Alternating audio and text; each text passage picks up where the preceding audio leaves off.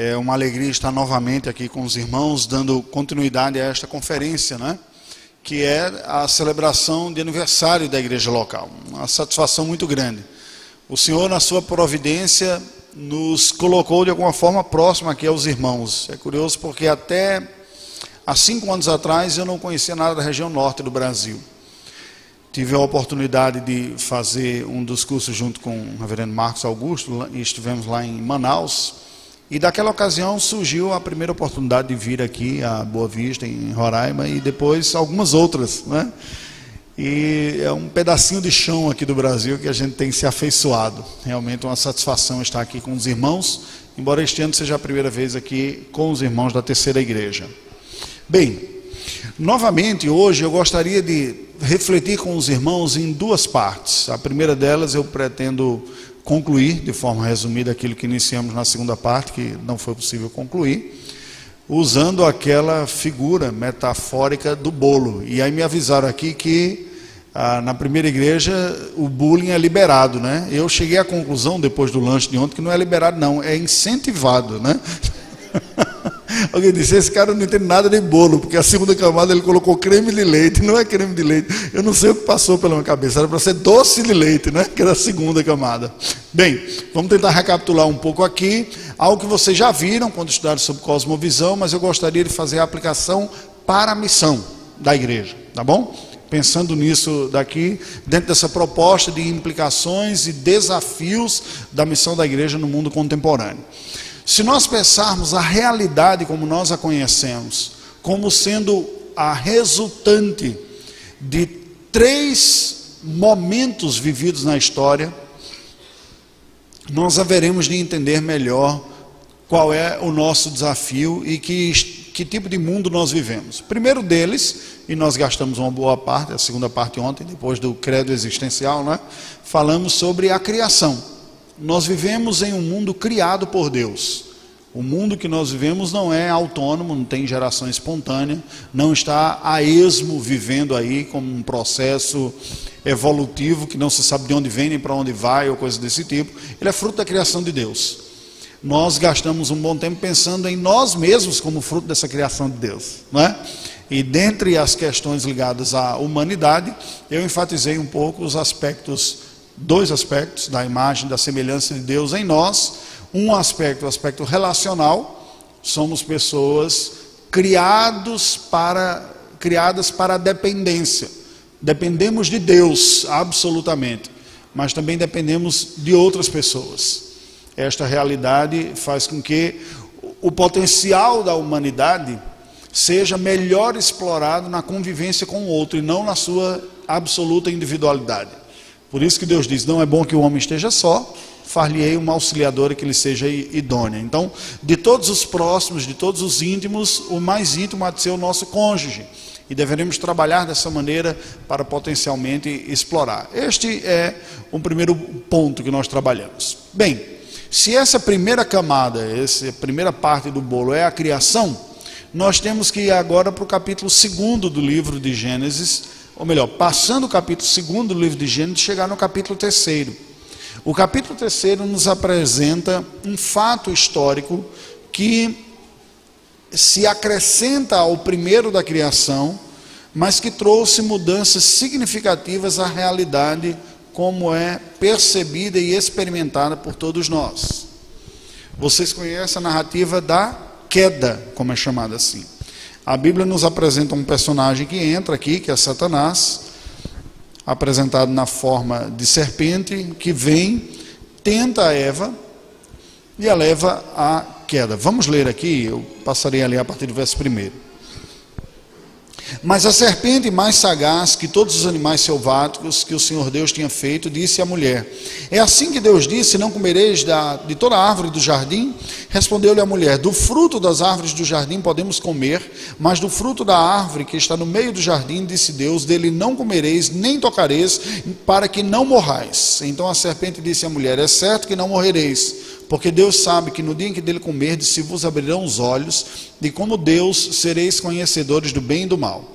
Vendo a mulher que a árvore era boa para se comer, agradável aos olhos e árvore desejável para dar entendimento, tomou-lhe do fruto e comeu e deu também ao marido e ele comeu. Abriram-se então os olhos de ambos e perceberam que estavam nus, cozeram folhas de figueira e fizeram cintas para si. Quando ouviram a voz do Senhor Deus que andava pelo jardim na viração do dia, esconderam-se da presença do Senhor, o homem e a sua mulher, por entre as árvores do jardim. E chamou o Senhor Deus ao homem e lhe perguntou: Onde estás? Ele respondeu: Ouvi a tua voz no jardim, e porque estava nu, tive medo e me escondi. Perguntou-lhe Deus: Quem te fez saber que estavas nu? Comeste da árvore que te ordenei que não comesses? Então o homem disse: A mulher que me deste por esposa, ela me deu da árvore e eu comi. Disse o Senhor Deus: Que é isto que fizeste? E respondeu a mulher: A serpente me enganou e eu comi. Então o Senhor Deus disse à serpente: Visto que fizeste isso, maldita és entre todos os animais domésticos e o és entre os animais selváticos. Rastejarás sobre o teu ventre e comerás o pó todos os dias da tua vida. Até aqui, depois nós retornaremos. O que é que nós vemos aqui, irmãos? Apesar desse cenário tão exótico, né? com personagens exóticos também, e ter uma característica tão peculiar que pode parecer para algumas pessoas quase um cenário mítico, né? e é tido por algumas pessoas como mítico, nós temos uma realidade aqui é, dentro de uma categoria da junguiana, né?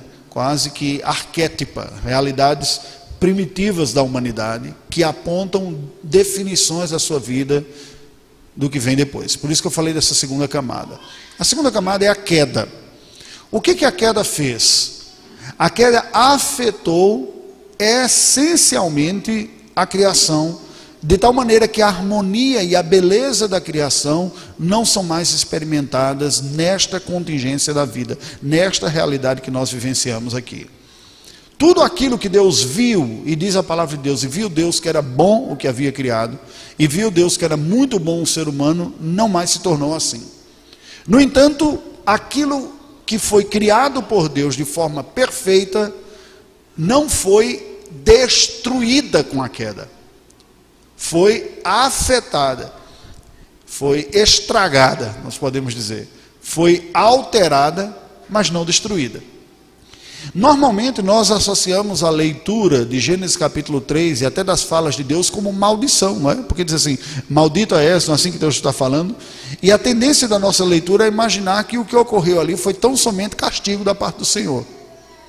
Mas Deus que é justo e santo, também é bom e misericordioso. E eu lhe convido para esta noite nós pensarmos com um novo olhar. Um olhar não apenas de sentença de maldição, de castigo, mas a própria maldição de Deus estabelecida, e o próprio castigo veio acompanhado já com misericórdia e com compaixão. No dia que comer, certamente morrerás. O que Deus fez? Ele mitigou esse castigo. Ele administrou atenuando, diminuindo o impacto e a dosagem. A morte veio sobre o homem imediatamente na sua condição espiritual. Ele sentiu vergonha, sentiu medo, sentiu culpa, fugiu da presença de Deus. A comunhão com Deus foi absolutamente rompida, mas a morte não foi integralmente experimentada imediatamente após a queda. O homem começa a experimentar a morte. E curiosamente é isso que chamamos de vida. A vida nada mais é do que a experiência de um caminhar para a morte. E nós conseguimos perceber isso um pouco melhor depois que a gente passa do auge da biologia, dos 18, 20 anos de idade. Aí você começa a perceber que o, o que antes você associava a vida e vigor vai se perdendo.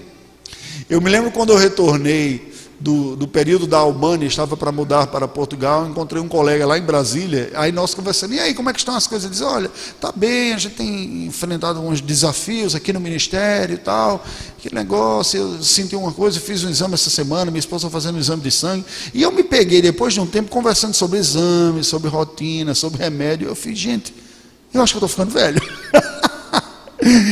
Nunca na vida eu tinha percebido que ia fazer parte da conversa do meu dia a dia falar sobre exame, check-up, medir o colesterol, ver como é que estavam as coisas. Eu me achava meio jovem, sabe? Até que a gente é surpreendido pela realidade da vida que se impõe sobre nós e se mostra para nós dizendo: esta vida, o vigor da vida, não é uma realidade para sempre, eterna. Ela vai desvalecendo, ela vai perdendo. Nós percebemos isso em efeitos colaterais pequenos, como uma parte, até pequena aqui, em alguns lugares é, é maior, de pessoas que precisam usar esse aparelho aqui, né? Porque a vista já não consegue enxergar como. Deve. Então a gente usa uma prótese. Óculos é prótese. Né? Não é para a perna, não é para o braço, mas é para os olhos. Ah, então há uma deficiência. E se eu tirar aqui, vocês podem fazer a cadreta que vocês quiserem, que eu não estou conseguindo enxergar. Né? E aí eu preciso de prótese. E uso desde os 18 anos de idade, quando supostamente deveria ser a época de maior vigor, né? Nos óculos, nos olhos, já tinha acabado para mim aos 18 anos de idade. Eu já precisava de prótese para isso. Algumas pessoas mais cedo, eu tenho filhos, crianças e adolescentes que já precisam usar prótese ocular. Por quê? Por causa da queda. O que a queda fez foi afetar aquela plenitude da beleza e do vigor do que Deus colocou e construiu. E isso se nós olharmos por um lado como maldição, por outro lado nós podemos ver como misericórdia do Senhor. O que o Senhor Deus está nos fazendo é nos livrando da escravidão perpétua no mundo caído. As tragédias, a desvanecência, a perda do vigor aqui nesta vida são convites e alertas da parte de Deus para que nós acordemos e não façamos da vida aqui presente o porto final da nossa existência. Esta lembrança de pessoas que não conseguem pensar nisso cedo, ainda na fase da juventude, recebe ano após ano um convite mais forte da parte de Deus para lembrar dele. À medida que nós vamos nos desencantando naturalmente com um potencial que o nosso corpo experimenta. É verdade que intelectualmente você pode continuar crescendo e se desenvolvendo, mas o seu corpo já não vai aguentando desfrutar da mesma intensidade do que a sua mente está adquirindo. E esses são alertas da parte de Deus. Veja que Deus não tirou do homem a capacidade de produzir as coisas que, como imagem e semelhança, ele tinha recebido. Domina sobre a terra, multiplica, não foi tudo isso? O homem continuou, só que Deus disse o seguinte: vai dar trabalho mais agora, vai dar mais trabalho. Própria terra vai produzir cardos e abrolhos, e a maneira digna de se manter, de manifestar a minha imagem, como capacidade criativa e de governança, você vai preservar, mas vai ser mais difícil. E este mais difícil, veja, não foi uma eliminação. Um castigo pleno seria: você vai perder essa capacidade. Eu vou tirar definitivamente e completamente a minha imagem de você. Você vai virar uma ameba. Você não vai ter capacidade de governança, de reflexão, de trabalho e tudo mais. Mas foi isso que Deus fez com a humanidade? Não. No entanto, para que não ficássemos escravizados por isso aqui, como se a nossa vida fosse plenamente satisfeita nesta realidade daqui, o Senhor nos dá lembretes de que o que Ele tem preparado para nós é muito melhor do que aquilo que nós já estamos experimentando aqui. O suor, a luta e o desgaste da vida são experimentados por nós como uma realidade paradoxal. Por um lado, é um reflexo daquilo que de bom Deus nos deu, continuamos refletindo, trabalhando e produzindo. Por outro lado, já não é mais tão bom assim como deveria ser, porque foi afetado pelo pecado. Às vezes eu sou egoísta, às vezes o outro é egoísta. Eu sou caído, lembra do credo existencial? Habitando no mundo caído com outras pessoas caídas também. Relação com Deus, de alienação. Relação com o próximo, de alienação também. O homem olha para a mulher, a mulher olha para o homem, eles que eram perfeitos e plenos, agora se veem estranhos e se percebem já não de forma plenamente harmoniosa. Eu não consigo imaginar um Adão e Eva antes do pecado como uma espécie de dois bobinhos inocentes, como algumas pessoas tentam imaginar. Porque diz assim, só depois que eles perceberam que estavam nus. Por quê? Eles eram meio bobinhos, né? olhavam para o outro e diziam, para que, que serve? Ah, o pipi serve para o popô, né? Não foi nada nesse sentido aqui. Ele dizia, não sei para que, que serve esse brinquedinho aí. Ele sabia para que servia. A questão é que não havia nenhum prejuízo, nenhum dano na no seu coração e na sua mente sobre o que um significava para o outro. Eles poderiam ser completamente quem eram um para o outro, sem nenhum tipo de máscara, de barreira, que isso não oferecia nenhuma exposição excessiva, nenhum prejuízo uns sobre os outros. Mas o pecado danificou isso. Depois do pecado, agora, o ser humano já não se sente mais confortável em ser quem é plenamente diante de um outro ser humano, ainda que esse outro ser humano seja a pessoa mais amada da sua própria vida. A exposição se mostra excessiva, se mostra vulnerável. Nós nos percebemos perigosamente abertos até diante daquele que nós amamos. É este o impacto e o reflexo psicológico da nudez. O problema da nudez não está na nudez em si, porque antes de haver pecado eles estavam nus e não tinham problema nenhum. O problema da nudez está na nossa incapacidade de enxergar o outro na pureza que ele foi criado. Alguma coisa mexeu aqui que a gente não consegue mais contemplar a beleza de Deus como pura beleza. Existem outros pensamentos que vêm junto com eles, outros desejos que não são lícitos. E neste sentido, nos sentimos invadidos e violados pelo excesso de liberdade que o outro tem. Agora veja que essa realidade, ela se faz presente na nossa própria relação. Mesmo pessoas que se amam e que se casam por se amarem, continuam enfrentando a dificuldade de serem companheiros, parceiros, amigos e auxiliadores mútuos um do outro.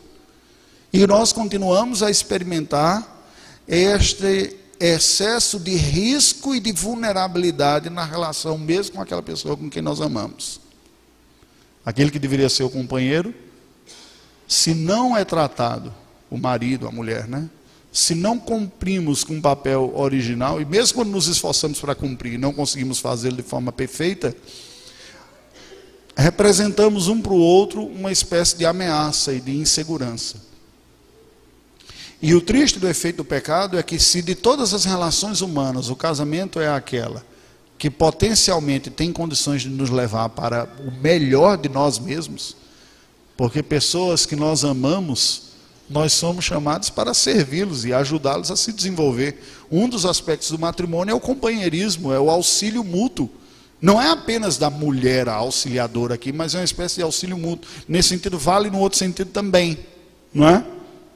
Agora percebam que aquela pessoa que nós fizemos juramentos de amor no dia do matrimônio e não cumprimos com este papel, ela potencialmente acaba se tornando a pessoa que tem a maior capacidade de nos ferir e de nos maltratar. Não é curioso? Como aquele que deveria ser o objeto de maior amor, de maior instrumentalidade por bem, por outro lado, é aquele que tem acesso maior e capacidade maior também de nos ferir. Por quê? Porque não há ninguém diante de quem nós estejamos mais desnudados do que o nosso cônjuge, que nos conhece não apenas como viemos ao mundo, porque tem o direito por matrimônio, mas se a nossa relação não é simplesmente epitelial, só de contato físico, é um vínculo de alma também, esse nível de exposição acaba se tornando também um perigo. Não foi isso que ocorreu com Adão e Eva? Onde é que você está? Ah, eu vi que estava nu e me escondi. Mas quem disse para você que você estava nu? Essa mulher que tu me deste. Foi ela que me fez pecar. Não é? Mas esta mulher que Deus deu para ele tinha sido aquela que ele tinha feito a maior declaração, a primeira cantada inspirada, registrada na Escritura Sagrada. Uau! Osso dos meus ossos, carne da minha carne, chamar-te-ei varoa, porque do varão foi criado. Eu disse, que cantada brega, né? Feia, né? É claro que isso aqui foi traduzido para o português. no hebraico existem palavras próximas e é uma outra cultura, portanto, padrões estéticos diferentes do nosso também, não é? Os meninos aqui brincam. Toda vez que eu leio a, a Bíblia no livro de cantares com os meninos, eles não aguentam e começam a rir. Aí ele, pai, tem certeza que ele está elogiando essa mulher? Os seus dentes são como ovelhas nas montanhas, né? O seu pescoço como uma coluna e por aí vai. Olhos de pomba, ele está parecendo um monstro para mim. Aí eu digo, meu filho, acredite, ele está dando uma cantada muito bonita. e ela está se sentindo cortejada assim. de uma forma assim especial. Não é nem vulgar isso aqui, isso é, é, é estiloso que está ocorrendo. Creia em mim, meu filho, é isso que está acontecendo aqui. É outro valor estético e são outras referências, porque isso também é culturalmente estabelecido, né? os valores de, de, de beleza e tudo mais. Agora veja que no meio daquele casal ocorreu isso. A dificuldade que nós passamos a ter de admitir a nossa própria culpa no dia a dia. A facilidade que nós passamos a ter depois da queda de transferirmos a culpa para o outro. Vitimização e mimimi não é privilégio da época contemporânea, não. A raiz dessas coisas começaram lá no jardim. Né? Eu sou assim por causa dos outros. Foi essa mulher que o Senhor me deu. O Senhor pergunta para a mulher, ela diz: Foi a serpente que o Senhor criou. É sempre a culpa do outro. Eu que não tive oportunidade, meu pai que fez isso comigo, minha mãe que foi abusiva, minha família foi disfuncional e por aí vai. Ainda que nenhuma destas coisas seja eliminadas, as contribuições que foram dadas. Por quê? Vivemos em um mundo caído.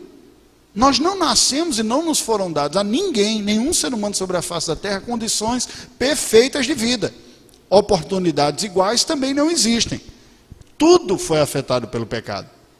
Nós somos chamados para agir e para atuar e para sermos missionários em um mundo caído e nós mesmos somos pessoas caídas.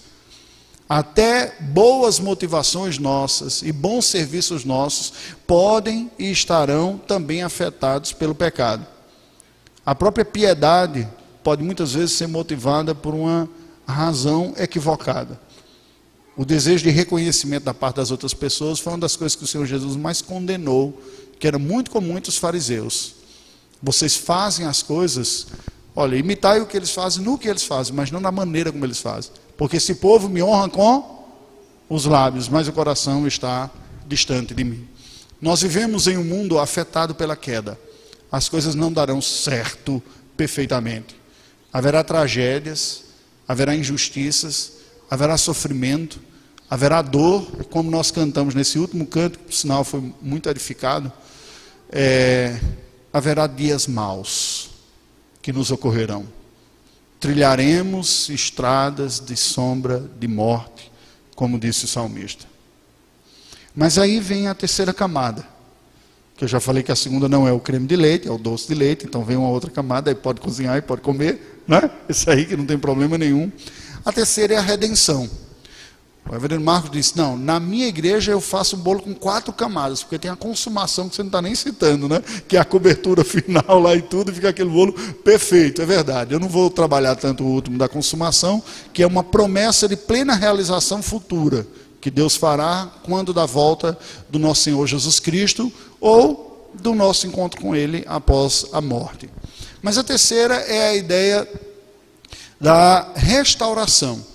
Esse mundo que foi caído pelo pecado, esse mundo que foi afetado pelo pecado e que é o mundo que é o palco da missão da igreja, é o mundo que Deus inicia o seu resgate, a sua redenção, logo após a queda. Nós terminamos no versículo 14, mas olha o que diz o versículo 15, um depois. Deus falando para a serpente, para Satanás: Porém, inimizade entre ti e a mulher, entre a tua descendência e o seu descendente este te ferirá a cabeça e tu lhe ferirás o calcanhar. O que é isso aqui? Isso é chamado pelos estudiosos da Bíblia, os teólogos bíblicos, de proto-evangelho, ou a semente do evangelho. Sementinha. A promessa de que o estrago que o pecado causou seria neutralizado e destruído pelo prometido o Messias, o descendente da mulher, viria dessa espécie que foi criada à imagem e semelhança de Deus e que foi afetada pelo pecado, viria desta humanidade contingenciada, ou seja, debaixo das condições dos efeitos do pecado, aquele que neutralizaria e acabaria com a cilada do diabo que produziu tudo isso. E João depois vai explicar dizendo que o Senhor Jesus Cristo foi aquele que destruiu as obras eh, do, do diabo. É claro que esta mensagem aqui está numa forma muito seminal, muito pequenininha, que não estava nem muito claro para aqueles que ouviram. Mas já era a promessa. E a partir daqui já entra um novo elemento. Um elemento de que o relacionamento com Deus não mais seria baseado numa condição de obediência, porque o ser humano não tinha mais condições de fazê-lo. O meu estado diante de Deus não é possível mais ser vivido, ser sustentável diante do Senhor, baseado na minha capacidade de obedecer, porque ela foi perdida. Como eu falei, esta realidade são camadas sobrepostas. No pacto da criação, Deus estabeleceu as chamadas leis gerais ou universais que regem toda a criação. E nós poderíamos chamar esta lei, de uma forma bem resumida, como a lei da causa e efeito a da semeadura. O que você planta, você colhe. Isso não deixou de existir. Isso continuou valendo. Veio a queda e as consequências da queda, porque essa lei existe. O pacto da criação continua valendo. O homem continua tendo, o ser humano, a espécie humana, responsabilidades diante de Deus, responsabilidades diante do mundo, responsabilidades diante do próximo. Ele continua com capacidade de trabalho, ele continua com capacidade de adoração, ele continua com capacidade de relacionamento interpessoal. Só que tudo isso agora foi afetado pelo pecado. E nenhuma dessas relações é mais perfeita. Segunda camada. Terceira camada. Deus está restaurando cada uma dessas relações pela obra do seu Filho Jesus Cristo. Então ele chega dentro do início e diz: Ó, com relação a você, essa tanguinha aí de figueira não é suficiente para cobrir as suas vergonhas, não. São físicas, mas também são morais. O que ele faz? Ele prepara vestimentas a partir de um animal. Aquela ideia de que um inocente já precisou pagar sua própria vida, dar sua própria vida para cobrir a vergonha do homem, já é a mensagem de graça e redenção sendo dramatizada. Ela foi proclamada o descendente da mulher vai esmagar a cabeça da serpente, e ela foi dramatizada quando o próprio Senhor confecciona a primeira roupa daqueles casais. Para que você se torne aceitável. Um inocente teve que pagar. O que, que é isso? À luz de toda a revelação bíblica, nós sabemos. Aponta lá para o Senhor Jesus Cristo. Mas, em essência, é o Evangelho, não é?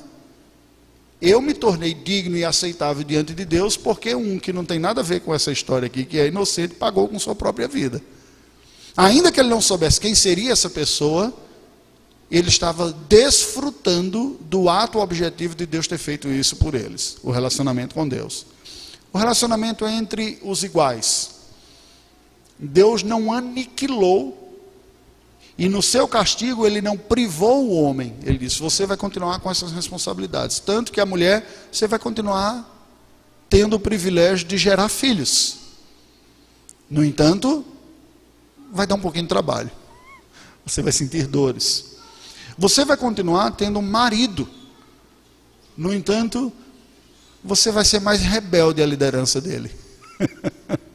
o teu desejo, ele governará. E a inquietação, não, eu sou emancipada, empoderada, né? E tal, aqui é outra coisa. Finalmente. Isso tem a ver com a queda. E para que isso não ocorra uma governança, você, homem, continuará produzindo e gerando. A terra vai produzir abrolhos e cardos. A mulher vai para o mercado do trabalho e o homem diz: pode ir. Você não quer crescer? Mas dificilmente ele divide outras responsabilidades e a mulher arranjou dupla ou tripla jornada de trabalho. Não quis se empoderar? Então agora você tem mais trabalho para fazer também. E para o homem, o efeito colateral do pecado foi a tendência à sua omissão numa boa liderança, principalmente quando está diante de uma mulher empoderada. Ah, você quer ser empoderada? Se empodere. Não é? A gente racha as contas. para mim é melhor. E aí esse homem vai ficando mais omisso também, no meio das suas funções, principalmente quando vê que tem outra pessoa que não está querendo aceitar tanto uma, uma liderança. essa restauração de todas as coisas passa necessariamente pela pessoa do nosso Senhor Jesus Cristo. Se nós não tivermos em vista a pessoa do Senhor Jesus Cristo para redimir a nossa vida, nós não sabemos reconstruir a realidade à luz da vontade de Deus. Quando temos Cristo em mente, aí nós conseguimos perceber: a minha relação com Deus é reconstruída, porque um novo e vivo caminho foi aberto, foi dado pelo Pai. Eu não consigo mais atingir o, padrão perfeito de Deus porque eu sou um pecador. Eu sou indigno e não atinjo esse alvo. O Senhor Jesus abre um novo caminho e uma relação que estava rompida agora é restaurada pela fé. O pacto da redenção ou o pacto da graça é aquele que você recebe benefícios sem ter a mínima condição de produzir nada para que esses benefícios viessem para você. Então veja que, da mesma forma como essas camadas se sobrepõem, os dois pactos também se sobrepõem.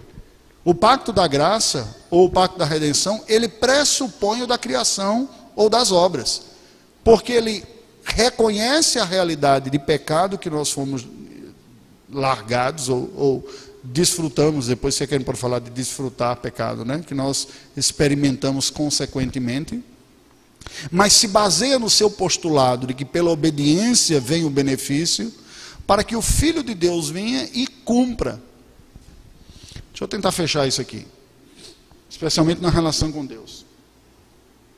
Normalmente, quando nós falamos da obra do nosso Senhor Jesus Cristo, nos vem à mente o quê? A obra de redenção de Cristo consistiu em quê? Na morte. Foi isso que você falou? A morte. Normalmente nós pensamos na morte, não é? Porque lembramos do seu sacrifício.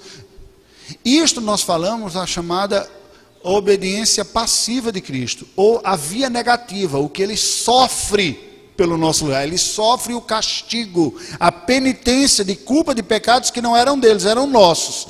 Eu creio que todo mundo que é cristão, minimamente entendeu isso aqui. Não tem nem como ser cristão se não entender que ele pagou pelos nossos pecados. Estão comigo aqui?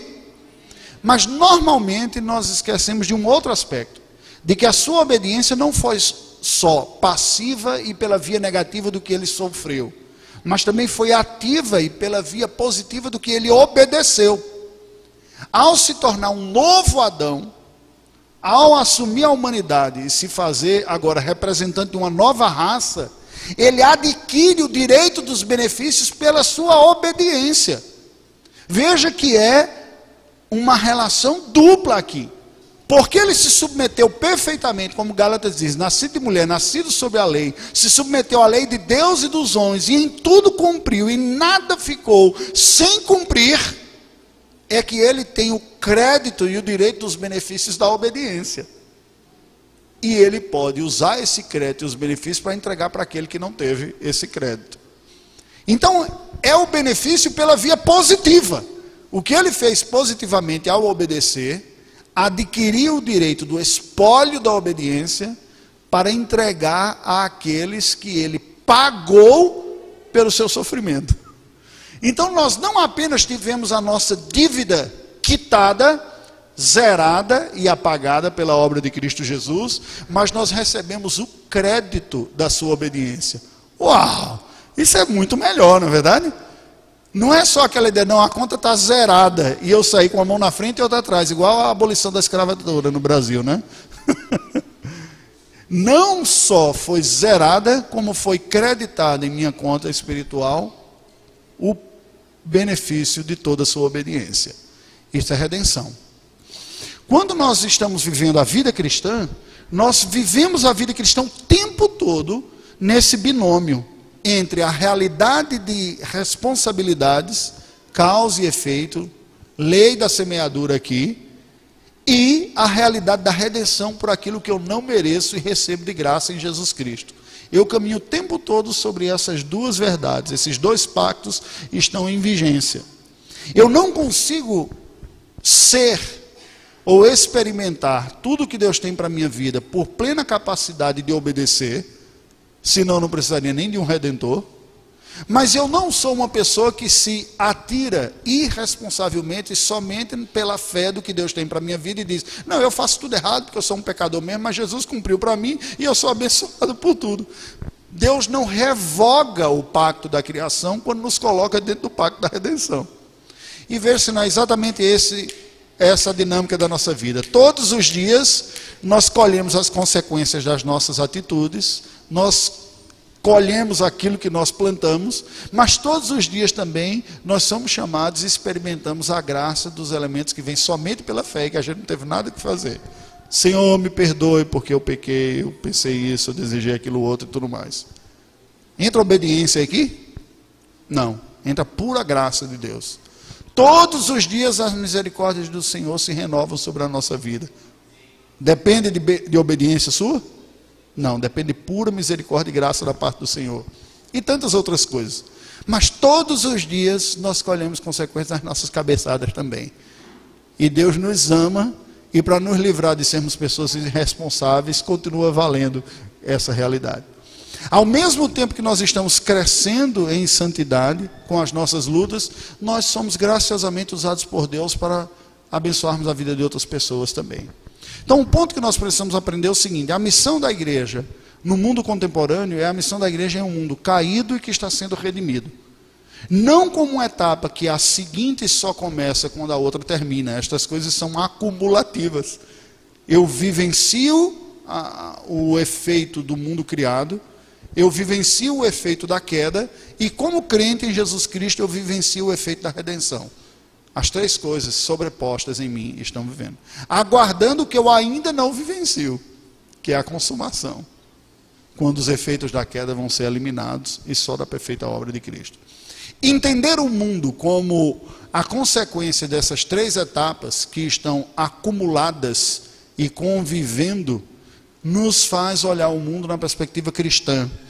E aí eu gostaria de usar o termo que nós usamos normalmente para teologia, mas agora como um elemento de, de cosmovisão de vida. Eu olho para o mundo como uma realidade em reforma. Há um livro, um livreto da editora Cultura Cristã do Gene Voigt Jr., eu acho que é esse o nome do autor. Tem um que é da a criação restaurada e o outro de todo entendimento. Na criação restaurada, aí o autor é outro. O autor diz o seguinte: não cabe ao cristão o pensamento revolucionário. Por quê? Porque na raiz da proposta revolucionária está o que está por aí não presta, há um conflito irreconciliável na sociedade entre classes e categorias que precisa ser completamente destituído para uma nova ordem ser estabelecida pela força de um novo homem. E por isso que quem foi por essa linha em todos os lugares teve revolução. Pessoas pegaram em armas, mataram, destituíram, guilhotina e por aí vai. Porque ele diz o quê? É irreconciliável esta realidade como aí está. É preciso destruí-la para construir uma nova. Ora, é verdade quando as pessoas reconhecem que tem coisas erradas neste mundo aqui e que nós olhamos muitas vezes quase sem esperança de que elas possam, possam mudar. Mas não é verdade que para resolvê-lo eu tenho que destruir esta realidade para construir uma nova. Deus não faz assim. Deus está restaurando a sua criação. Por isso, ao cristão, ao invés do pensamento revolucionário, convém o pensamento reformacional. A reforma é o caminho cristão e não a revolução. O que a reforma acredita é que a estrutura de que aí está foi dada pela criação, mas a criação foi afetada pelo pecado. Entretanto, em Cristo Jesus, o que foi afetado pelo pecado está sendo restaurado. E eu tomo parte num processo de restauração e não de destruição do que estava antes para construir uma coisa nova. O cristão é chamado a reforma e não a revolução. Interessante, né? Você olhar dessa forma, porque essa é a nossa ação no mundo. Agora, terminada essa parte, aí eu gostaria de trabalhar uma segunda aqui. Nós precisamos entender quem somos nós. as perguntas que eu fiz ontem, né? Quem somos nós? Somos seres caídos, habitando em um mundo caído entre pessoas caídas, porém reconciliados pela justiça de Cristo Jesus, entalhados pelo Espírito Santo, não é isso? Somos esses agentes de Deus. Somos chamados para cumprir essa missão no mundo que está caído, mas que está sendo redimido pelo Senhor. Enquanto nós mesmos estamos sendo santificados por Deus, nós somos agentes de Deus no meio do mundo. Eu não espero uma coisa terminar primeiro em mim para eu começar. É a mesma lógica de Paulo. Aquilo que recebi da parte do Senhor, isso entreguei para vocês. Nós somos chamados a compartilhar com os outros à medida que nós recebemos da parte de Deus. Uma das tentações nossas, de uma, eu creio que no meio reformado clássico, seria primeiro acreditar que a pessoa precisa de uma grande medida de formação intelectual para poder começar a ter o que dizer para os outros. Eu muitas vezes eu me sinto na tentação de cair nesta cilada. Embora na minha cabeça eu já não acredite assim já há muito tempo. Eu vejo que nós somos chamados por Deus para compartilhar aquilo que temos recebido, na medida do que temos. Porque cada um só dá o que tem, você não tem condição de dar o que não tem. Mas, como eu costumo dizer para algumas ovelhas minhas, né, eu disse: se você ouviu a mensagem do Evangelho e ela foi suficiente para lhe salvar, ela é suficiente para salvar outro pecador. Então não fique com medo daquilo que você não sabe, mas comunique aquilo que você já sabe. Porque o que você já sabe foi suficiente para salvar você. Entende qual é a lógica aqui? O que eu recebi da parte de Deus já tem sido útil para a minha vida. Tudo que eu tenho como cristão foi o que eu consegui entender até agora. Ora, se já produziu tudo isso aqui na minha vida, pode produzir alguma coisa na vida de uma outra pessoa também. E assim eu cresço no serviço à medida que cresço também no aprendizado. Eu gostaria de lhe convidar a abrir a Bíblia agora no Evangelho segundo Mateus, capítulo número 9 falar um pouco sobre a missão da igreja, mas com uma breve distinção aqui. A distinção entre dois, duas ideias que muitas vezes estão confusas na cabeça de muitas pessoas sobre a igreja.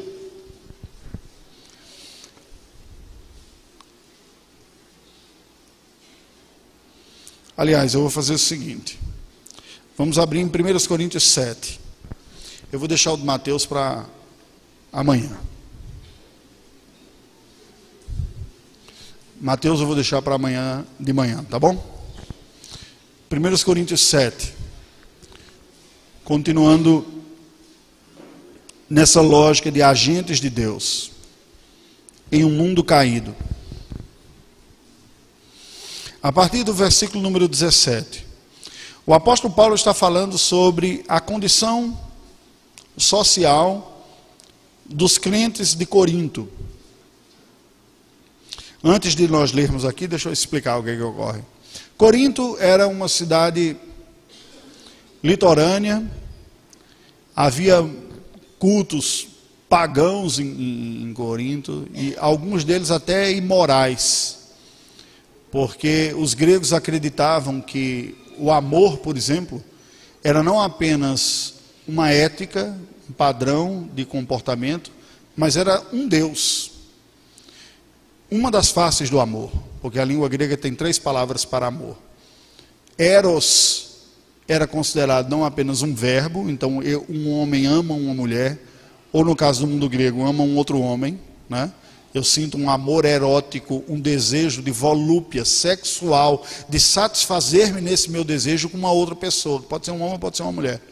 Por isso que para eles o, o, o, amor não tinha essa conotação moral, uma vez que estava ligado à capacidade de sentir prazer. E aí, pode ser com quem for, com quem eu estiver sentindo esse prazer, eu estou amando. Uma, qualquer semelhança não é mera coincidência, né? É o discurso que tem sido restaurado agora. Não toda forma de amor vale a pena, né? Como se diz. Onde não há o elemento da moralidade, mas tão somente o, momento, o elemento da satisfação. Há um Deus por trás convalidando essa prática, um Deus chamado Eros. E a esse Deus era este Deus era adorado com orgias sexuais, porque tudo fecha no sentido, num ciclo imoralmente harmonioso. Se eu sirvo a um Deus de prazer, a melhor forma de servi-lo é sentindo prazer. Outros que também o servem, eles se juntavam e tinham bacanais e coisas desse tipo, tido como ato religioso. Dentro de uma mentalidade grega que vinha desde Platão, de interpretar a realidade como sendo a realidade última e perfeita e maravilhosa, é o mundo ideal, o mundo das ideias. E a realidade que nós conhecemos e captada pelos sentidos é um mundo caído, menor, físico, que é estragado, vamos dizer assim. Né? Seria um acidente que não representa a realidade perfeita. Então, em virtude disso, tudo que tinha a ver com elementos mais sobrenaturais ou mesmo intelectuais eram tidos por superiores aos elementos mais naturais e físicos do dia a dia. A matéria e a realidade do dia a dia era tida como desprezível. E aí você vai encontrar, por exemplo, quando os gregos venciam uma batalha com um povo ou outro, Aqueles que eram escravizados eram os responsáveis por fazer os trabalhos mais braçais e físicos, porque era tido por categoria inferior. Não era à toa que entre os gregos eram considerados, especialmente em Atenas, a mais nobre das funções a tarefa do filósofo, que é o cara que ficava só pensando e refletindo. Isso era tido como superior. Isso levou o pensamento grego como um todo a desconsiderar as situações do cotidiano, do dia a dia, como tendo um valor tão importante do que as questões mais intelectuais. Só fazendo um pequeno parênteses aqui, abrindo um pequeno parênteses, este tipo de pensamento infecta a cristandade depois, a cultura cristã, com uma ideia espiritual ligada mais a uma vida contemplativa. Isso só é resgatado depois com a reforma protestante, quando eles resgatam a ideia de toda a vida vivida para a glória de Deus. Certo? Deu para entender aqui um pouco do que estava ocorrendo? Então, algumas daquelas pessoas vinham, criam no Evangelho, mas traziam como pano de fundo uma referência de espiritualidade que era pagã, não é espiritualidade bíblica ou cristã de toda a vida. Se Deus criou todas as coisas, inclusive o homem como corpo e alma, e colocou homem e mulher, e mandou casar e se multiplicar, lembra? Tudo aquilo que lhe ocorreu. Então, tudo isso sendo vivido de acordo com a vontade de Deus é espiritualidade. Na verdade, a espiritualidade bíblica nada mais é do que toda a realidade da vida ser vivida de acordo com a vontade de Deus. Diferente da mentalidade grega, que era considerado mais espiritual, quanto mais sobrenatural fosse uma experiência. Daí tinha os cultos de mistério também, que as pessoas ficavam em transe, tentando ah, incorporar um espírito né, que vinha de algum lugar. Aí, as pessoas que tinham práticas as mais estranhas possível, possíveis e olhavam a vida como sendo acidentes e coisas que não eram tão boas assim, recebem uma exortação da parte de Paulo sobre essa concretude da vida. A partir do verso 17. Ele diz assim: Ande cada um segundo o Senhor lhe tem distribuído, cada um conforme Deus o tem chamado. É assim que ordeno em todas as igrejas. Foi alguém chamado estando circunciso, não desfaça a circuncisão. Foi alguém, alguém chamado estando incircunciso, não se faça circuncidar.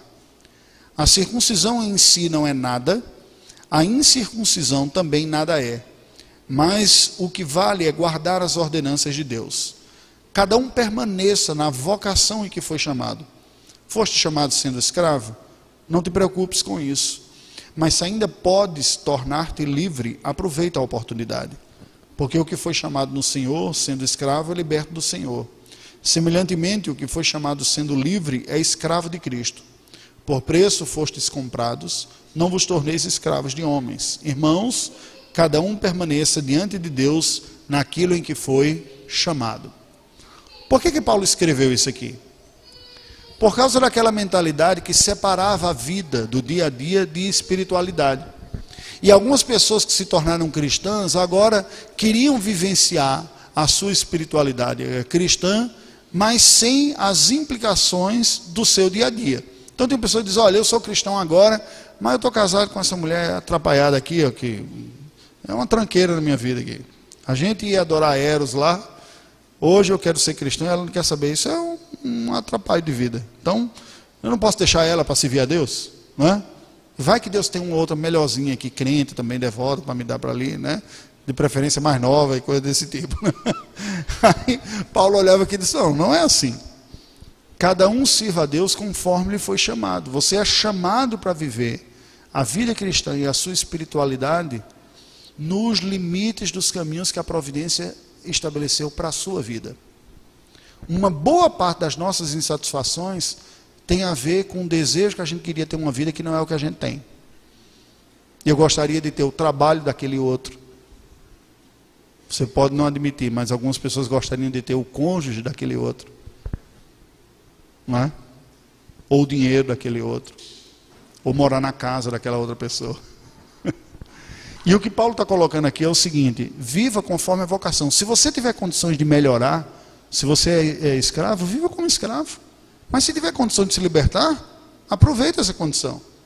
No entanto, o estado de alma e de satisfação e até de crescimento espiritual da sua vida não depende da mudança do seu estado ordinário aqui, social. Você vai servir ao Senhor conforme o Senhor lhe chamou.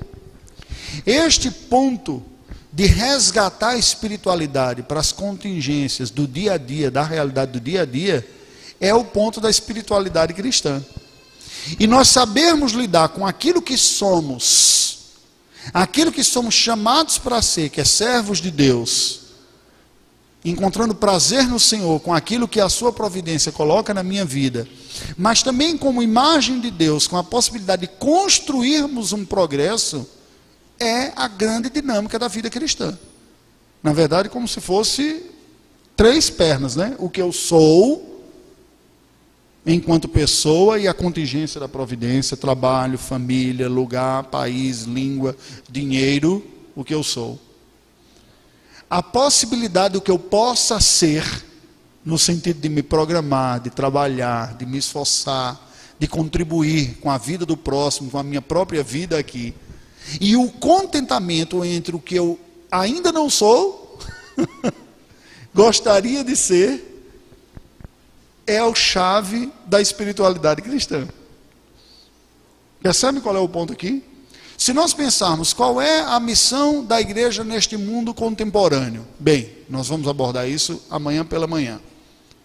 Mas entre outras coisas, nós precisamos entender que Deus escolheu a cada um de nós que somos parte do seu povo, dentro de uma realidade que eu chamaria o seu campo missionário, que é a contingência da sua vida. Neste sentido, todos nós somos missionários. Você, na sua família, no seu trabalho, na sua cidade, no seu ambiente, tem uma oportunidade única dada por Deus de viver para a glória de Deus, manifestar a presença do Senhor e encontrar satisfação em Deus em servir ao seu próximo através da sua vida. É isso que Paulo está dizendo. Se você for chamado solteiro, fique solteiro. Você não precisa se casar para ser mais espiritual. Se você está casado, fique casado. Você não precisa se livrar dessa pessoa aí para poder viver a espiritualidade. Aliás, Deus vai usar esta relação aí para santificar. Ele não diz isso que o marido crente santifica a mulher incrédula e vice-versa. De outra sorte, os vossos filhos seriam impuros, mas agora eu vos digo que são puros. São santos, não é isso? Santos. No entanto, aqui, como diz o Tiago Cavaco, que é um pastor português, tem a maior pegadinha de Deus. Pegadinha é um termo brasileiro, né? Ele usa um outro lá, lusitano, que eu não me lembro mais. Vivemos um tempinho em Portugal, eles falam um pouco diferente. A língua, dizem eles que nós falamos diferente deles, na verdade. Ele diz: Deus faz uma pegadinha conosco. Porque normalmente todos nós entramos no casamento esperando ser mais abençoados por Ele, por Deus, através de um caminho que nós supomos, um caminho de expectativas de realização. E Deus usará o casamento mais do que qualquer outra relação para nos abençoar e nos santificar, mas pelo meio que a gente não imaginava. Vai ser exatamente nos desencontros do fruto da queda e do pecado que eu terei mais do que qualquer outra relação a oportunidade de expressar a imagem de Cristo na minha vida. E nesse sentido o casamento me santifica. Porque pelo casamento eu vou aprendendo a me doar pelo outro, que precisa dessa doação para ser mais abençoado e para ser abençoado. Pela paciência, pelo perdão, pelo pensar mais no outro do que em mim mesmo. E você que entra no casamento numa expectativa de ser abençoado na medida de receber, encontrará muitas frustrações em não ver essas expectativas satisfeitas e não cresce em santidade, porque é um poço de egoísmo. Mas quando nós morremos para nós mesmos, e dizemos, eu sou chamado para abençoar e não ser abençoado, para dar mais do que receber, e eu penso em amar o outro como Cristo amou, uma igreja que não é a noiva assim, né? Nós somos santificados pelo, pelo Cordeiro, mas nós não somos aquela noiva assim, né, de véu e grinalda bonitinha, por natureza, não, mas somos santificados pelo seu convívio, não é isso mesmo? O convívio com Cristo Jesus. Ele que fez isso nos ensina a fazê-lo. Criação, queda e redenção. Eu concluo retomando esse ponto aqui. Como é que é possível haver a redenção desse mundo que foi caído pelo pecado? Quando eu trago para a minha vida a realidade que Deus está refazendo o mundo através de Jesus Cristo. O homem não é chamado para liderar, mas que liderança? Aquela impositiva, talvez até imperiosa, como um, um, senhor de escravos? Não. O Senhor Jesus nos mostra como é a liderança. Paulo, quando escreve, diz: Marido, amai as vossas mulheres como Cristo amou a igreja. Que liderança é essa? Que liderança é essa? Uma liderança redentora, sacrificial. Seguir alguém que está disposto a dar sua própria vida é muito mais fácil do que seguir alguém que me espizinha e que passa por cima de mim. Eu vou redimir a liderança que eu devo seguir à medida que Cristo entra nessa equação e se torna o elemento central dela. A esposa, por sua vez, haverá de redimir esse seu papel de esposa, porque veio a rebelião lá de Gênesis, né? Que ele vai dizer: ah, o teu desejo será para o marido que vai te controlar. Quando eu penso como igreja, eu sou submissa ao Senhor, por amor ao Senhor Jesus Cristo. Eu entro neste casamento, nesse relacionamento, para ajudar o meu marido a ser um bom líder, não para concorrer com ele. Ajudá-lo a liderar em amor. Eu não vou passar na frente. Eu fui posta como auxiliadora dele. E em cada uma das relações, no mundo do trabalho, na relação com o próximo, se eu olho situações que eu vejo, ah, isso é uma injustiça, isso aqui não está bom, eu tenho a tendência de ficar desmotivado, fazer corpo mole, coisas desse tipo. Como é que a Bíblia fala da postura do servo? Nós devemos servir, estava comentando hoje no almoço, né, quando você estava falando lá. Devemos servir como se a gente tivesse um patrão. Quem? Jesus. Como é que o mundo é redimido? O mundo é redimido com Jesus diante de nós. Eu vou colocar Jesus nessa minha vida aqui. O meu trabalho está difícil, o patrão é chato. Senhor, por motivos da tua providência, tu colocasse essa bênção aqui na minha vida. Né? Eu vou servir para o Senhor. O Senhor é o meu patrão. Eu vou cortar o cabelo da melhor maneira possível. Né? Obrigado. Eu vou limpar o que eu tiver que limpar da melhor maneira possível, porque eu estou fazendo para o meu patrão, Jesus. Ele é o meu patrão. Eu não vou fazer o corpo mole porque está garantido o meu salário no final do mês. E veja que não, não é propriamente a ideia de transformar tudo em evangelização. Porque o mundo criado por Deus, Deus é o gerente desse mundo, o regente desse mundo, e nós somos chamados como agentes de Deus nesse mundo para espelhar isso também. Às vezes eu vejo os evangelhos com uma neurose em tudo que é transformar em evangelização. Né? Quem tem um de evangelista vai fazer isso o tempo todo e com naturalidade, que é admirável. Mas nós somos chamados a, em alguma medida, espelhar essa governança de Cristo Jesus. O próprio Senhor Jesus Cristo fez benefícios para outras pessoas que não conheceram como Salvador. Lembra da cura dos dez leprosos? Quantos voltaram para agradecer? Só um. O Senhor Jesus disse: Não, eu sou Deus, eu conheço todas as coisas, sei que nove não vão voltar. Não vou nem perder poder salvando ou purificando quem é ímpio, né? Só vou curar isso aqui que é o eleito só. O resto vai para os infernos mesmo. Foi assim que ele fez? Não. Não é verdade. Isso é conosco também, né? Então veja que quando Paulo trabalha esse aspecto, ele está dizendo: sirva, reconheça os limites da sua vocação e da sua providência do que a providência de Deus colocou na sua vida e espelhe essa presença de Cristo no ambiente que você está. Se você puder melhorar, aproveite a oportunidade. e melhore, não é?